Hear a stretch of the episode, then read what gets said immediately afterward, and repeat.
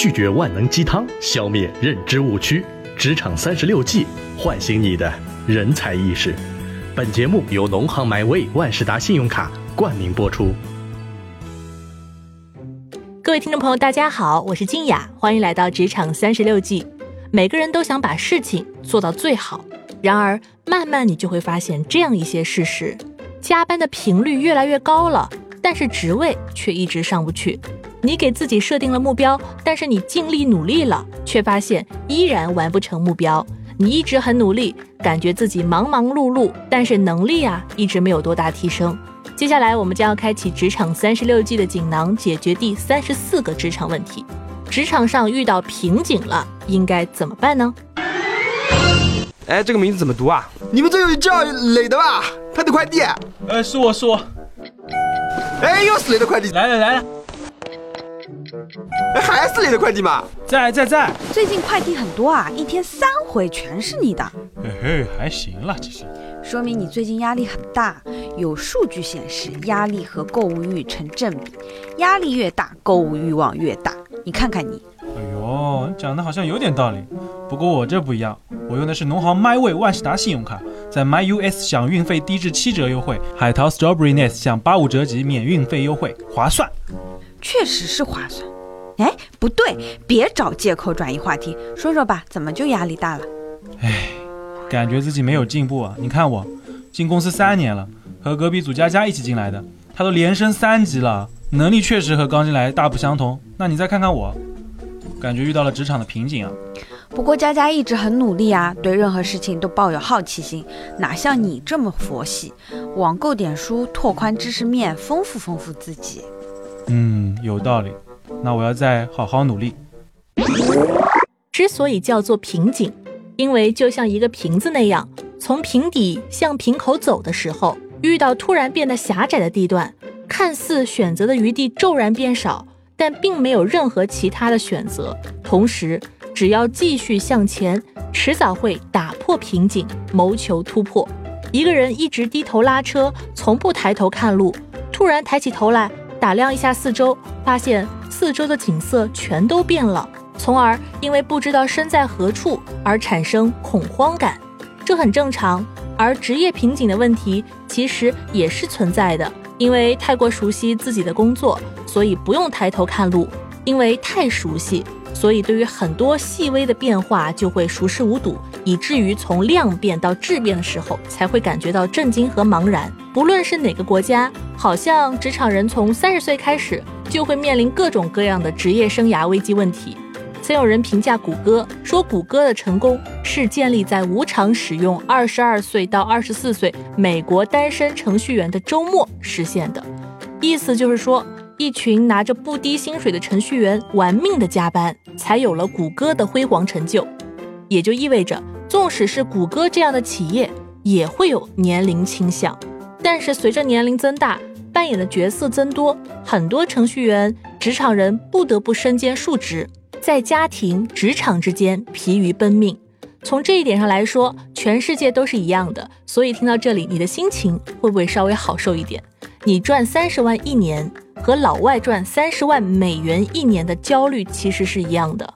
因为我们每一个人都害怕失去自己对人生的掌控感，然而世界的真相就是这样，你不得不不断的从各种失控的状态中找到自己。总结起来，职场遇到瓶颈，其中的一个原因就是价值感的缺失。霍兰德测评表示，实感型的选手更少感到焦虑，因为他对那些看得见、摸得着的工作更感兴趣，比如。修理、制造、理发这种实际操作型的工作，能够摸得着、趁手的工具，能看得见对方喜悦的表情，甚至能听见对方对自己工作的肯定。价值感的缺失通常来自三点：一、职业兴趣和所处行业的不匹配；二、所处的岗位对公司不重要，比较边缘；三、认知、性格和企业文化不兼容等等。那么，在今天的节目里，我们请到的座堂大师是香飘飘食品有限公司创始人兼董事长蒋建奇，来听一听他是怎么看待这个问题的。蒋总您好，如果职场上您遇到了瓶颈，您会怎么办呢？比如说，香飘飘就是打响知名度之前，大家都知道一年能够卖三亿杯啊，可是如何一直保持全国的销量领先呢？其实作为员工来说，肯定会觉得他有原地踏步啊什么的这种情况啊。这个时候您会怎么办？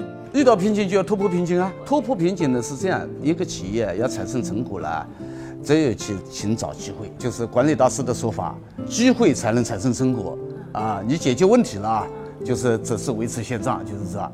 当然，能挖掘机会呢，这个机会多嘞，对不对啊？你到底是新产品开发，还是新渠道的开发，新的人群的挖掘啊，等等等等了。感谢蒋总的回答。为什么会有瓶颈？我们又将如何突破瓶颈？这些问题，美国的学习顾问、企业家布里塞尼奥不但指出了问题所在，还提供了一套行之有效的解决方案。布里塞尼奥发现，那些大神之所以厉害，是因为他们能够在生活中刻意的在两个区域中切换：一是学习区，另一个是执行区。学习区是用来学习的。在这块区域中，我们要做的就是学习、尝试、更新、反馈、总结、反思，从而不断提高自己的能力。我们以改进、提升自我为目的，涉及的都是没有掌握的东西，所以这个领域我们经常犯错。执行区是我们的日常工作，比如医生看病、老师教书、司机开车、程序员写代码。当我们处于执行区，我们总是以完成任务为目的。涉及的都是已掌握的内容，希望尽量减少失误。我们的工作遇到瓶颈的原因呢，就是因为害怕失败和风险，导致我们一直处在执行区。渐渐的，我们就把生活变成了执行区，只顾得上应付日常生活，忽略了学习区的反思、反馈、提高和进步。在一个岗位上工作几年之后，一个人的能力会停滞不前。之所以如此，是因为一旦我们认为自己能较好的胜任工作，我们就会停止在学习区花费时间和精力，将全部的时间都用来完成工作。而完成工作并不能让我们不断进步。当然，执行区并非没有价值。当我们处于执行区的时候，虽然我们要避免犯错，但是不可能不犯错。犯错也是一种反馈，我们可以从错误中获得成长。很多巨头，比如诺基亚，就是因为这样的原因，固步自封，从而失去了自己领先的地位，最终被微软收购。对此，诺基亚 CEO 无奈地表示：“我们并没有做错什么，但不知道为什么我们输了。”这让人无限感慨，也足以给人警醒。另外，处在执行区可以使我们出色地完成任务。获得成就感和自信心，还能告诉我们接下来在学习区应该练习些什么。所以，不断的提升自己，让自己更强大的方法，就是在学习区和执行区之间互相切换，有目的的培养相关的技能，然后再把这些技能应用到执行区。总而言之，我们在学习区待得越久，提升就越大。所以，如果要突破自我，就要增加学习区的时间。好了，感谢收听由农行 MyWay 万事达信用卡冠名播出的《职场三十六计》。职场上遇到瓶颈该怎么办呢？如果您也觉得有所收获的话，欢迎分享给更多的人。当然，我们同样欢迎您的留言。我是静雅，我们下期再会。本节目由喜马拉雅独家播出。